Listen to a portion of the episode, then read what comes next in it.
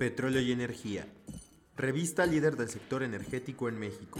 Presenta Piani Podcast. La voz del sector.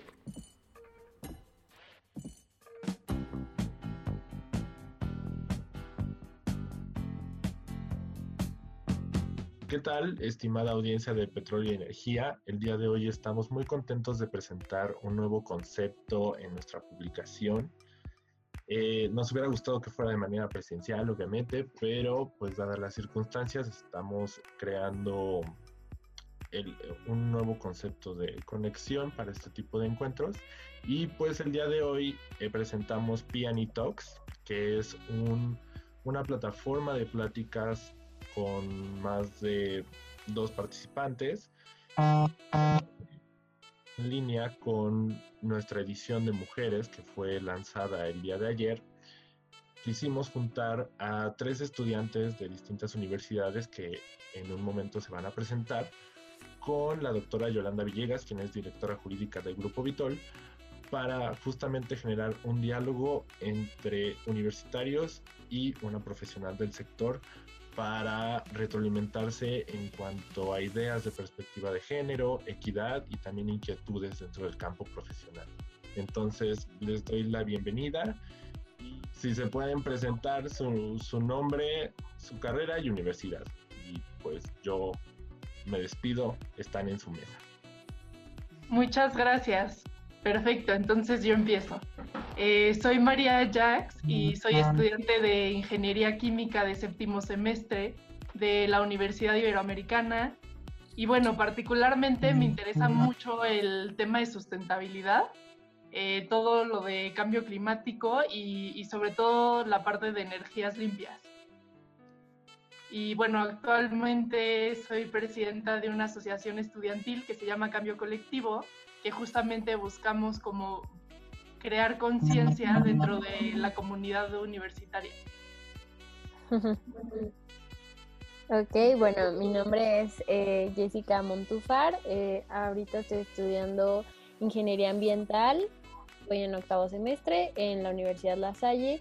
Y pues así como María, también, este, pues evidentemente una de mis mayores preocupaciones es todo este rollo de la sostenibilidad y el cambio climático, etcétera. Y pues particularmente aquí, pues eh, las energías renovables, ¿no? O sea, también la parte de entender por qué México no, o sea, teniendo tantas riquezas, no ha explorado tanto este tema, pero bueno. Y bueno, por mi parte, buenos días a todas, soy Alejandra Mardegain. Estudio mi último semestre en la licenciatura de Relaciones Internacionales, igualmente en la Salle.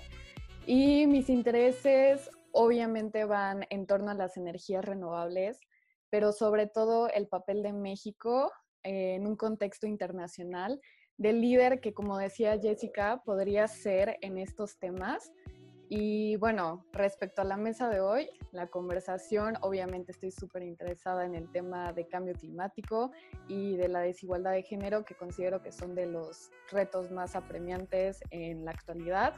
Y pues justamente por eso quería platicar con algún líder que nos resolviera todas estas inquietudes y que está mucho más preparada que nosotros para discutir al respecto. Muchas gracias. Gracias a las tres por su presentación. Creo que contienen perfiles muy distintos, pero que pueden traer un engranaje muy positivo al sector. Entonces, yo soy Yolanda Villegas, estoy a sus órdenes para cualquier pregunta que tengan.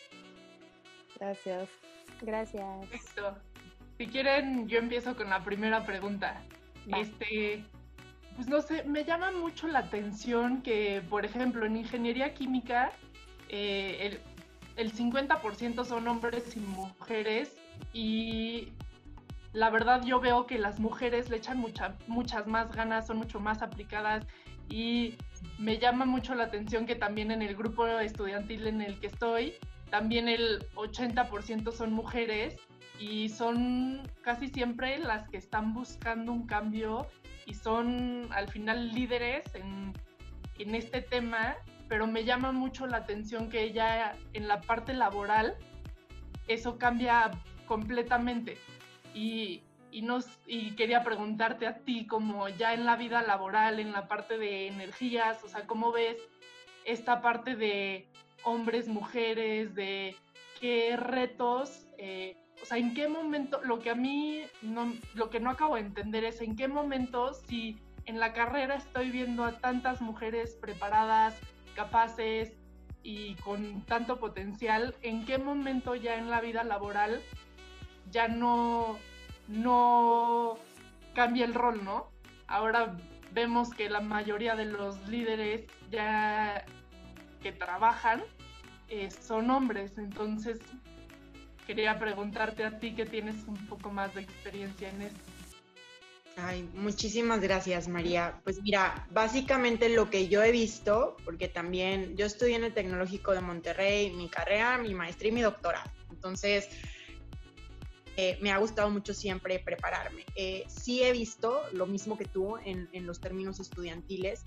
Creo que aún, eh, tanto en el sector energético como en cualquier otro sector productivo de México, existen varias restricciones, lo que denominamos el techo de cristal. No sé si hayan tenido oportunidad las tres de leer ese tipo de literatura que es sumamente interesante, donde te describe el papel de la mujer eh, en los distintos sectores productivos y cómo sí existe ese denominado ceiling glass o techo de, cristal que impide en muchas ocasiones que las mujeres puedan tomar puestos de liderazgo dentro de las organizaciones. Mira, si partimos en el sector en el que yo me encuentro, que, me parece que es donde ustedes quieren incursionar, eh, realmente yo en muchas ocasiones llego a reuniones y para ser transparente es que no hay ninguna otra mujer. O sea, está rodeado de 10, 15 personas del sexo masculino y hay una o dos mujeres en la mesa. Entonces, creo que México como país sí está dando pasos agigantados. Me parece que también tendríamos que estudiar este contexto histórico del feminismo y de todo lo que ha acontecido en México desde los años 30 hasta el año 53, donde se consigue lograr que las mujeres voten y en el 55 que efectivamente lo hagan. Entonces, creo que sí hay muchos indicadores históricos y contextuales que te pueden mostrar por qué sigue pasando actualmente eso, pero... Eh, está en nosotras el prepararnos, está en nosotras eh, el armar justamente desde la carrera estos encuentros estudiantiles y en obviamente entre las mujeres apoyarnos, porque desafortunadamente también eh, suele suceder que entre nosotras mismas no nos apoyamos lo suficiente para crecer entre todas. Entonces, sí, eh, yo me concentraría en esa pregunta en el tema de la literatura histórica del feminismo y de todo el contexto en México para ver eh, los pasos agigantados que sí hemos dado, pero que siento que sí en los últimos 10, 15 años nos hemos mantenido estáticos.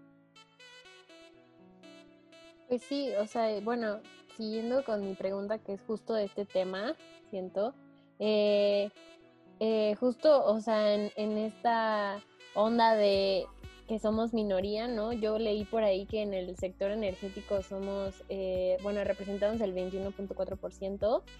Para ti, ¿cuál ha sido, y justo en, en esta parte de que dices que llegas a una reunión y que eres la única mujer y que estás rodeada de hombres, pues siento que esto sí como que nos hace a veces eh, sentirnos como chiquitas, ¿no? O pequeñas, o no poder opinar, o no poder expresarnos. Entonces, ¿qué retos has tenido tú o, cómo te has sentido o qué has visto que te funciona para poder expresar tu opinión y para poder, eh, pues sí, eh, compartir como los demás lo hacen sin que te sientas como que te están haciendo menos? Muchas gracias, Jessica, por tu pregunta. Muy interesante. Mira, en mi caso particular, y esto sí lo voy a dar desde una perspectiva muy personal, eh, lo que yo he hecho es no tener miedo. O sea, justamente eh, eso de lo que hablas de igual y sentirte un poco más chica que los demás en, el, en la sala donde estás, o el sentirte que quizás tienes menos experiencia, por lo mismo de este techo de cristal que existe, yo lo que les diría es no tengan miedo, no tengan miedo de aventarse, de participar. ¿Qué puede ser lo peor que pase? Que estés equivocada, lo vuelves a intentar. O sea, el tema de perseverancia, de no tener miedo, de no achicarse, creo que es muy importante para demostrar que puedes estar sentada en la misma mesa que cualquier otra persona. Y algo que también es trascendental y, que hablaba al inicio con María es la educación. o sea, el prepararte continuamente para poder tener una diversidad de temas e, en la materia que tú puedas dominar. Es muy importante dominar ciertos temas, especializarse y enfocarse para poder sentarse a la mesa de tú por tú con quien. Bueno, mi pregunta un poquito más en el sentido de un contexto internacional, pues me imagino que tú como líder en este sector has estado cerca de grupos o de redes de mujeres o has tenido conversaciones con gente de otros eh, países. Y mi pregunta va en el sentido de que, por ejemplo, Medio Oriente, que sabemos que es una región que por un nivel sociocultural, la mujer siempre va a tener un papel menor o una importancia menor que un hombre. Pero, ¿tú crees que se sienten igual de discriminadas eh, que como nosotras en este sector que es pues por excelencia masculinizado por una cuestión cultural o en qué sentido? Mira, fíjate que casualmente a esta pregunta actualmente hay muchas mujeres líderes eh, en esa zona geográfica en materia de energía. De hecho, en nuestro país, eh, varias de las petroleras están lideradas en sus puestos gerenciales por mujeres eh, y, te puedo dar una lista. Entonces, creo que sí estamos rompiendo esquemas. En el sector energético hay mujeres sumamente talentosas, que, también te puedo dar una lista de mujeres muy talentosas que han ido rompiéndola fuerte en el sector. Y, creo que más que un tema de sentirte lo mismo chico o discriminada o, ese tipo de, de, adverbios y adjetivos que, podemos tener, es cómo lograr sentarse en las mesas donde se toman las grandes decisiones eh, para las empresas en las que puedas trabajar, para el sector gubernamental en los que puedas trabajar, y sí se puede. O sea, creo sí que hay excepciones a la regla, lastimosamente sí hay una regla en, mi perspectiva personal donde sí imperan eh, los puestos mejor retribuidos eh, para los hombres, pero no nada más en el sector energético. Yo creo que en cualquier sector productivo mexicano. Entonces, en cualquier industria tú vas a encontrar, de hecho, eh, una muy amiga mía, Norma Cerros, ha hecho bastantes estudios con su sociedad de Boomerang, eh, donde te muestran todas las disparidades salariales que existen en cada uno de los sectores, que también se los voy a compartir si, si me dejan sus correos, porque creo que es muy importante justamente esta sororidad entre nosotras las mujeres, apoyarnos para crecer, conocer las cifras y los indicadores y aún así prepararnos lo máximo posible para lograr dar ese brinco. Pero sí se puede. En el sector ya hay muchas mujeres eh, con asociaciones que se apoyan entre ellas para estar más eh, preparadas, para educarse en distintos temas y dominarlos. Entonces, más que sentirte discriminada, yo creo que es una gran oportunidad, como platicaba hace tiempo justo con Raúl en Petroenergía, las crisis y, las desventajas que uno pueda tener los puedes construir en oportunidades. Entonces yo feliz de apoyarlas a las tres eh, y a todas las mujeres que vengan al sector. Bueno, mi, mi, segunda pregunta es que, o sea, muchas veces te hablan como de, eh, no sé, leí ayer tu currículum y vi algunos videos y dije, wow, yo sí quiero ir por este camino, qué increíble que seas una mujer tan exitosa y no sé, me, me cuestiono mucho como si tienes que renunciar a ciertas cosas por ser una mujer exitosa. O sea, muchas veces te hablan como, ah, si eres una mujer exitosa, entonces tienes que renunciar a eh, ser una familia o a, a ciertas cosas y, y, tú que tienes más experiencia te quería preguntar como si es un mito, si es realidad, o sea, tú cómo has vivido esta parte. No, pues antes que nada, muchas gracias por verme así. Yo, yo, yo me considero que, que voy en buen camino, pero te pasaste con tus palabras. Muchas gracias. Eh, mira, yo desde mi óptica personal, sí a veces tienes que renunciar a ciertas cosas en ocasiones, pero creo que sí se puede tener holísticamente una excelente calidad de vida. Creo que puedes lograr todas tus metas personales y profesionales y también considero que llega un punto en tu vida donde justamente efectúas esa ponderación de valores de qué es lo que quieres realmente.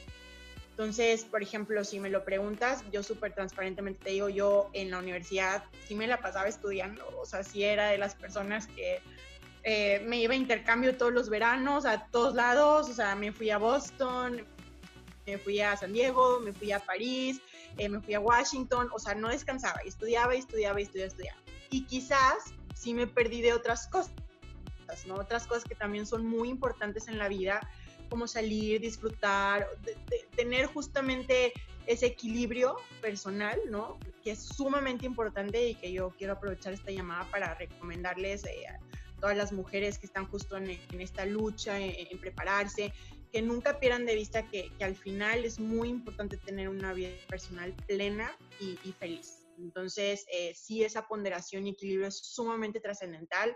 Y, eh, pero lo que sí te puedo decir es que cualquier sacrificio que uno hace vale la pena.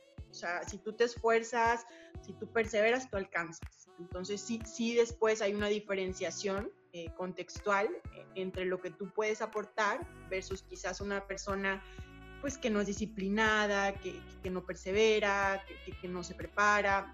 Sí existe y eso no nada más como un tema de diversidad de género, yo creo que eh, con hombres y mujeres sucede lo mismo, ¿no? Sí, claro.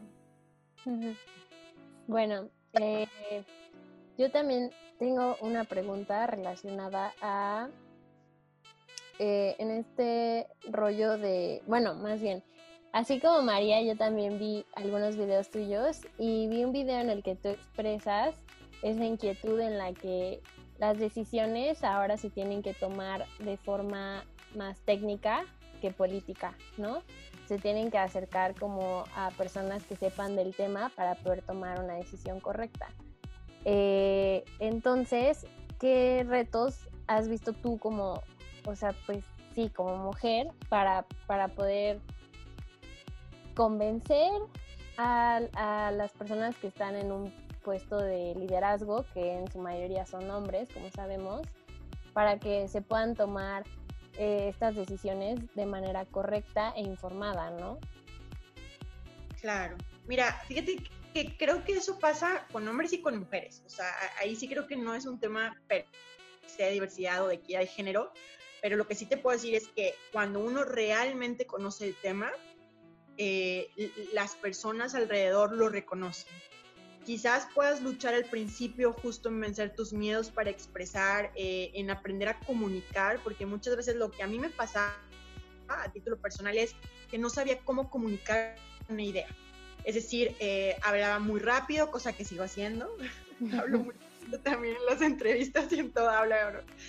Eh, pero quizás aprender justo esa dialéctica de cómo expresar tu idea es casi tan importante como la idea en sí misma. Entonces, mi recomendación es dominar el tema número uno, pero algo sumamente importante, quizás igual de importante que dominar el tema, es saber comunicar.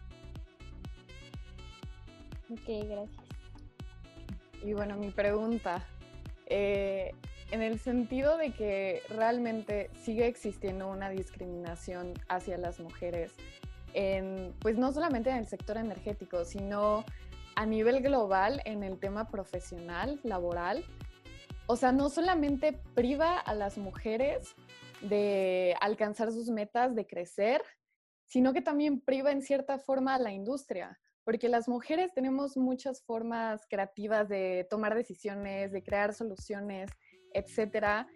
Y realmente yo creo que para que esto se logre alcanzar, que, se, que haya una igualdad de género, debería de haber una gobernanza. A eso me refiero en que no es solamente un trabajo de que las mujeres nos unamos y alcemos la voz y empecemos a trabajar y ocupemos lugares de alto mando, sino que también tiene que haber políticas públicas, tiene que haber políticas de la misma empresa, eh, decisiones del gobierno, pero bueno, ese es mi punto de vista.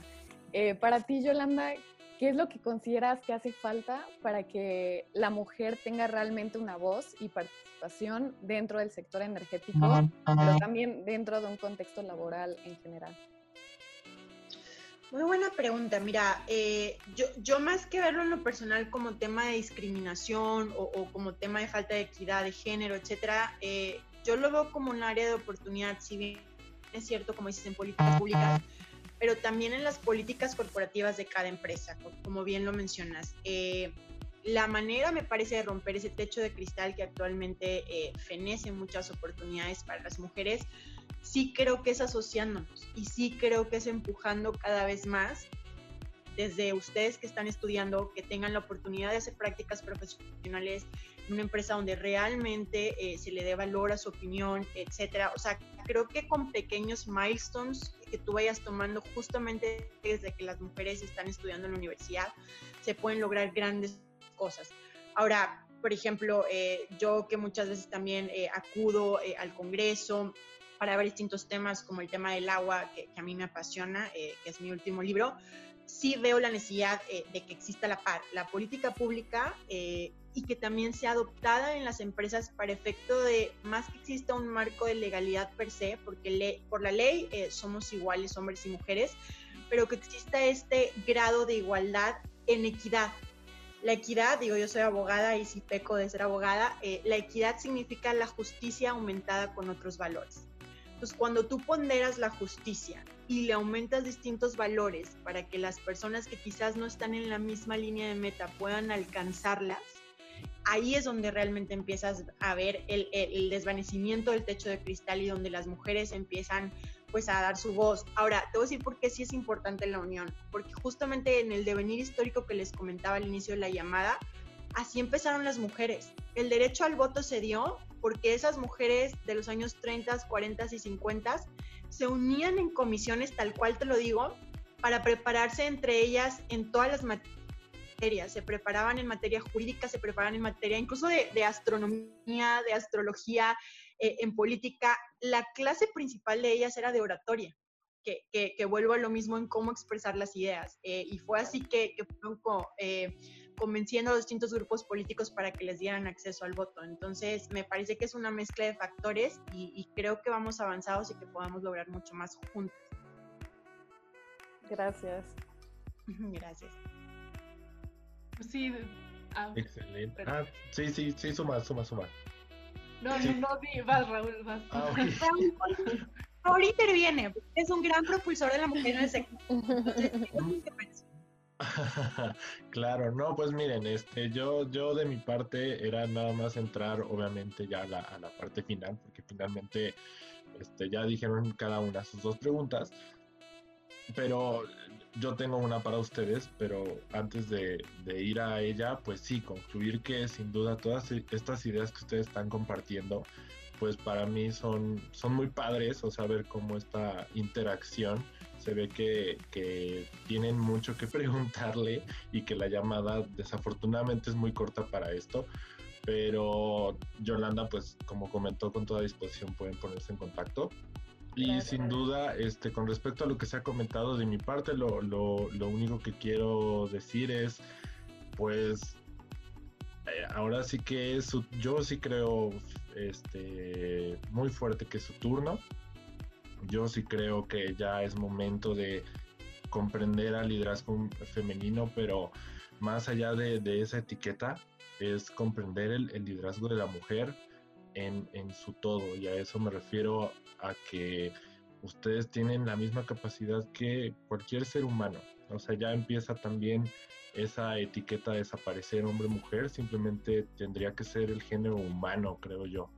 Entonces, finalmente mi, cierre es ese, o sea, el liderazgo está en ustedes, para ese tipo, para eso son este tipo de reuniones, este tipo de intercambios, y que vean que sí es posible, o sea, las cosas, las cosas se dan, y yo como alguien igual a título personal que creció rodeado de mujeres, pues, o sea, finalmente son, son son personas que han marcado muchísimo mi vida. Entonces, este, sin ellas básicamente no hubiera podido llegar a donde estoy hoy. Y yo sé que el día de mañana mi puesto va a ser ocupado por una mujer, o sea, no tengo la menor duda. Y algún día me volverá a gustar reportar a una mujer, porque de hecho este es, este, este, este, es la, es la primera vez en toda mi carrera profesional que estoy llevando un grupo de hombres toda mi carrera ha sido este, de puras mujeres.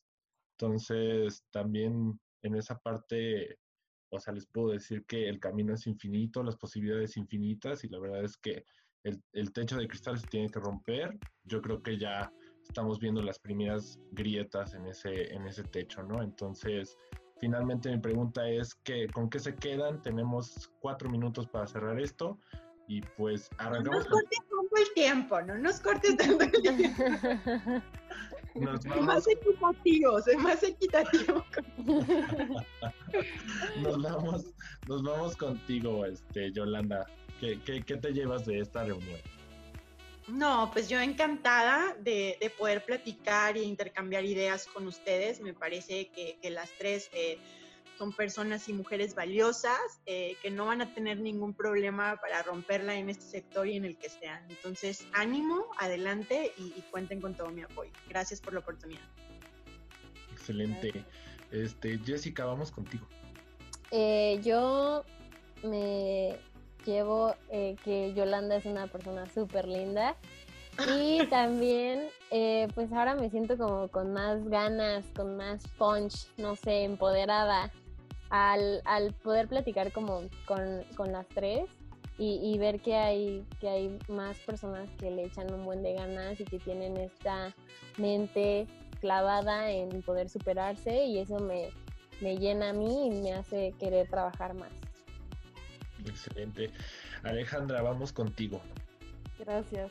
Pues justamente en el mismo sentido que Jessica, hablar con líderes como Yolanda, que tan jóvenes y están alcanzando puestos y metas tan altas, empodera y te, te da esa fuerza que hace falta para impulsarte y que digas, yo también puedo, yo también lo voy a lograr como mujer. Y justamente como dices, unidas podemos más y unidas vamos a superar esta sociedad. So, Y finalmente, María. Ay, pues primero que nada les quiero agradecer a todas y a ti también, Raúl, por, por este espacio y por estas increíbles preguntas. Y podríamos platicar por horas, pero bueno, con lo que más me quedo de todo es al final lo que dijo Yolanda de apoyarnos. O sea, al final tenemos que ayudarnos y apoyarnos y, y también creo que al final todo también se puede concluir con una palabra que es educación. O sea, cómo a través de la educación puedes cambiar como todas estas maneras de pensar y también nosotras como mujeres nos podemos preparar y cada día eh, pues, afrontar esto con más sabiduría, ¿no? Y, y, bueno, más que nada siempre dar nuestro 100% y, y ya, eso es todo. Excelente. Pues muchas gracias a todas, muchas gracias Yolanda. Sin duda este fue un, un, una muy buena conversación y espero que también lo sea para ustedes lectores, también a quienes nos estén viendo, a toda nuestra audiencia. Les agradecemos por estar aquí y pues nos vemos en la próxima emisión de Piani Talks con nuestros siguientes invitados.